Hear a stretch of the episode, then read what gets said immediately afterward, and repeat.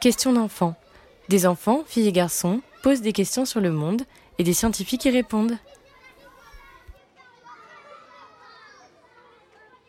Je m'appelle Célestin, j'ai 6 ans.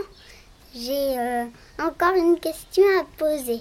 Est-ce que vous connaissez le boa boa Est-ce que vous travaillez sur ça?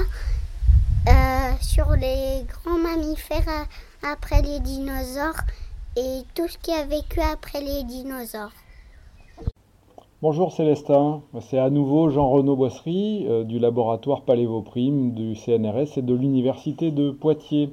Alors, euh, bah, pour ta question, la première chose, c'est que je ne sais pas ce que c'est qu'un boa boa. Alors, euh, j'ai fait une recherche sur Internet, j'ai vu des choses dans des jeux vidéo.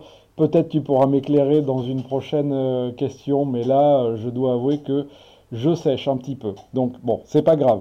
Par contre, est-ce que je travaille sur les choses qui ont vécu après les dinosaures? Oui et non, je dirais.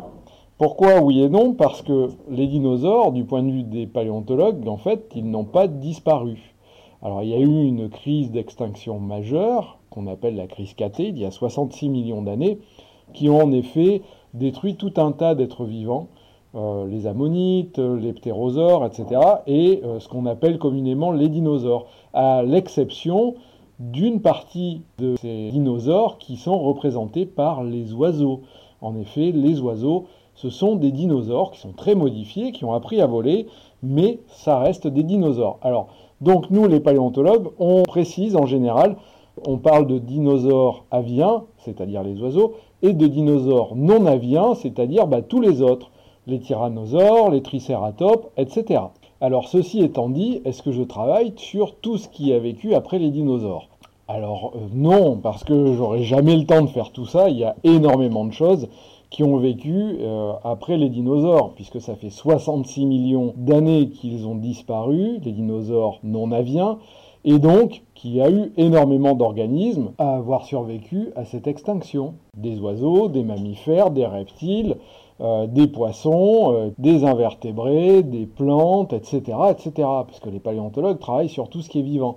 Mais comme il y a énormément d'êtres vivants, eh bien on se spécialise.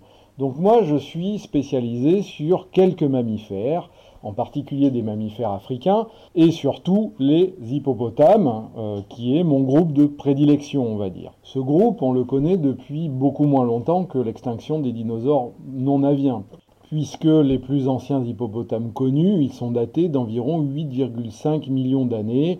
Alors il y a des choses qui ont existé un petit peu avant, mais qui ne ressemblent pas exactement à des hippopotames. Mais c'est une autre histoire que je pourrais peut-être te raconter un jour prochain, puisque c'est l'histoire à la fois des hippopotames, des baleines, des dauphins et de bien d'autres animaux mystérieux. Voilà Célestin, j'espère avoir bien répondu à ta question et je te dis à bientôt.